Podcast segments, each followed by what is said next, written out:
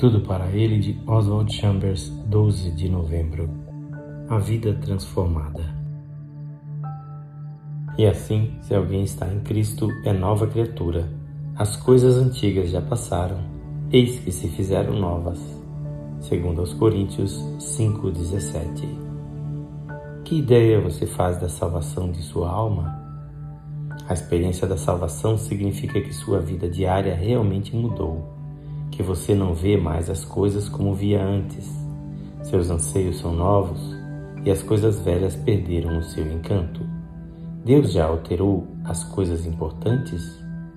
Essa é uma das características da experiência da salvação. Se ainda anseia pelas coisas antigas, você não pode dizer que nasceu do alto. Você está se iludindo.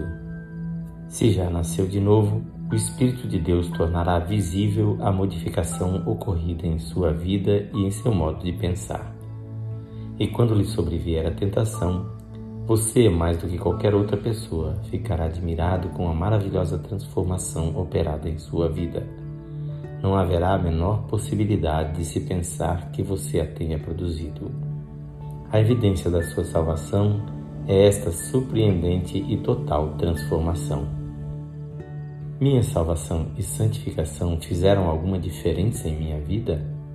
Por exemplo, será que suporto ser exposto à luz de 1 Coríntios 13? Ou irei remexer-me inquieto? A salvação operada em nós pelo Espírito Santo liberta-nos totalmente. E enquanto andarmos na luz como Deus está na luz, conforme 1 de João 1,7, ele nada terá a censurar porque a vida dele está sendo desenvolvida em cada pormenor da nossa vida em nível muito mais profundo do que o do consciente. Esta leitura é feita por seu amigo pastor Edson Grando. Que o Senhor Jesus abençoe o seu coração e lhe conceda uma vida totalmente transformada.